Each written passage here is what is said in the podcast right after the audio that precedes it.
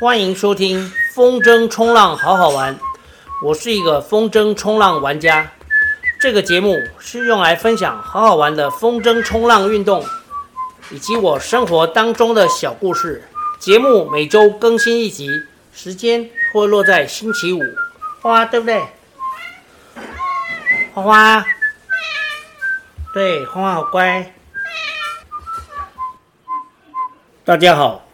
录制这一集的时间是四月二十八。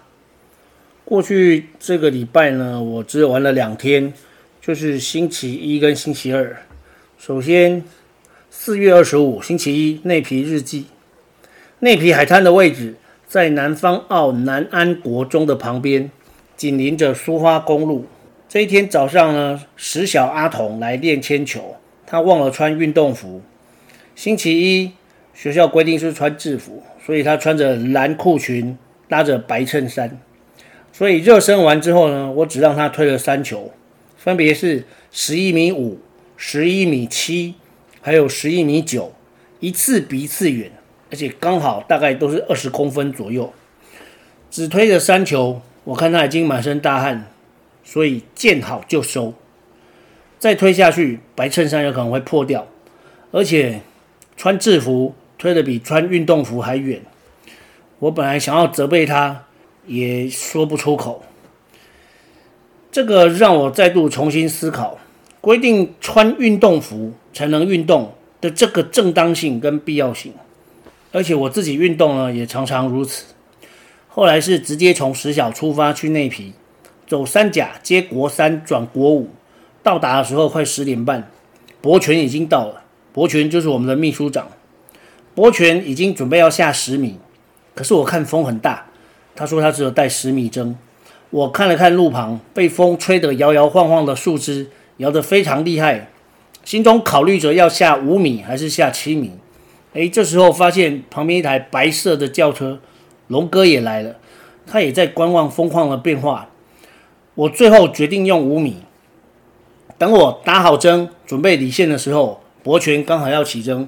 所以我就帮他起针，我帮他起针完，然后李线也准备要起针的时候，哎，发现他竟然回岸了。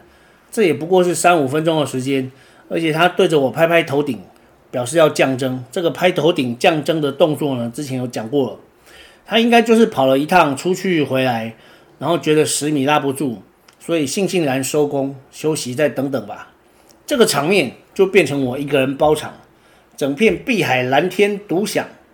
从十一点玩到十二点，十二点的时候，龙哥决定下八米，所以继续陪我玩了半个小时。在我快收工上岸前，看到阿汤哥下五米，就是汤连顺，但是岸边似乎风不太够。等我收完，看到他要改十米下水。今天的风况变化非常剧烈，我刚到的时候是十米风，等到我下五米的时候，五米是 over。必须拉一半底 power 才不会突然被吊起来。玩着玩着，有一段时间是底 power 拉到底，还是要吊着跑五米哦。就是吊着跑，就是说风筝吊在十二点位置，吊着跑虽然有可能会被阵风拉飞吊板，但是只要蹲好马步就可以避免。所以下盘稳对玩单向板来说是非常重要，而且 over 的时候 jibing 很好做。只要风筝动一点点小角度，就可以产生大的动能，帮助玩家转向。当然喷飞也有可能，不过我想这就是练功夫的时候。除了风况，云的变化也非常剧烈。刚下水的时候，苏花公路那一侧盖着山头的一大片云，是雪白的云朵做成的超大贵宾狗。没多久，贵宾狗的嘴裂开成鳄鱼嘴，贵宾狗的身体变成一大团。像什么呢？我正在想着，就突然摔了一家伙。就这样子，在大的落差之间跑跑玩玩，跑跑玩玩，偶尔小跳一下。最后基于阵风落差有点大，为了安全起见呢，我一共玩了九十分钟上岸，见好就收。无论是推铅球呢，或者是玩风筝冲浪，都是，这都是今天的准则，见好就收。接下来就是前天。四月二十六，星期二，这是一个有点悲伤难过的永安日记。我知道那一天一定会来，但我不知道今天就是那一天。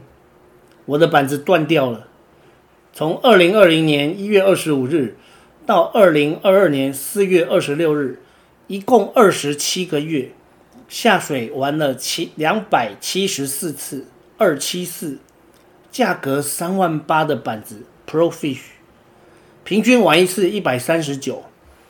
这块板子我从不太会玩单向板，到现在看起来有点样子，有时候还可以唬人。板面有许多龟裂的痕迹，那是努力的印记。千疮百孔，修修补补多次，三根尾舵都断过。它可以算是我的单向板启蒙板子，不知道可以这样说。我知道有启蒙教练，但是应该也可以有启蒙板子吧。我把它挂在客厅，永远的感谢他，永远的怀念他，陪伴我的这一段岁月。记得第一次出海时。遇到膝盖浪就翻，挂钩还把板子敲破了一个洞。那时候是找 Jason 帮我补。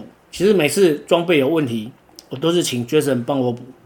还有一次掉板，找了很久找不到，最后呢是在大排水沟旁边石头堆上面发现。那今天是怎么断的呢？跳断。Jason 说，单向板的断裂是慢慢累积的，每次跳起落水。都有可能造成细微的伤害。当这些伤害累积到临界点，就等最后一根稻草了。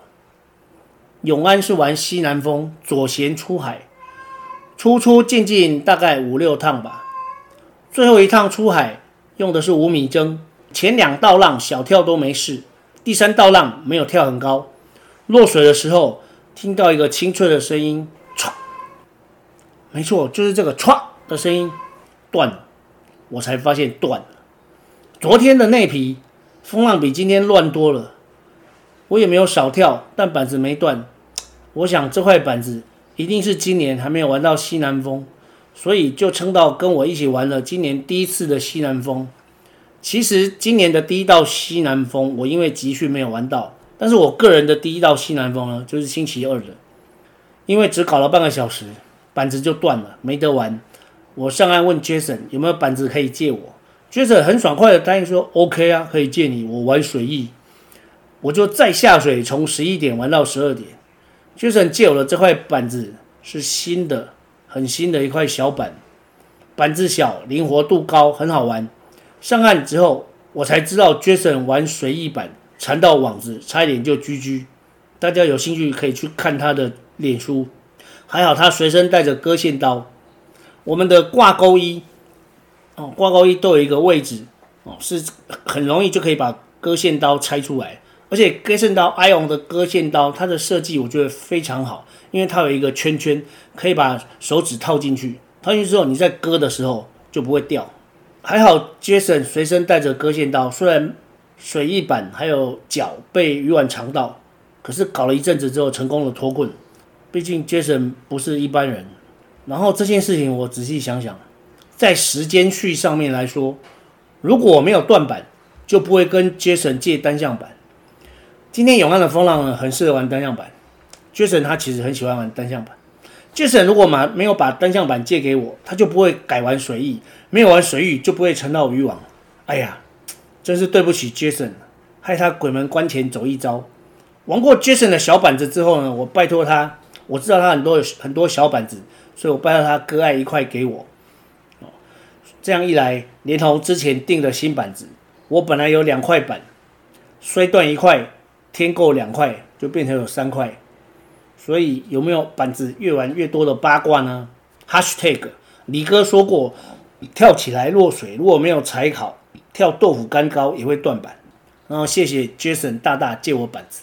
以上就是这个礼拜的让人周记。谢谢大家，我们下回再见。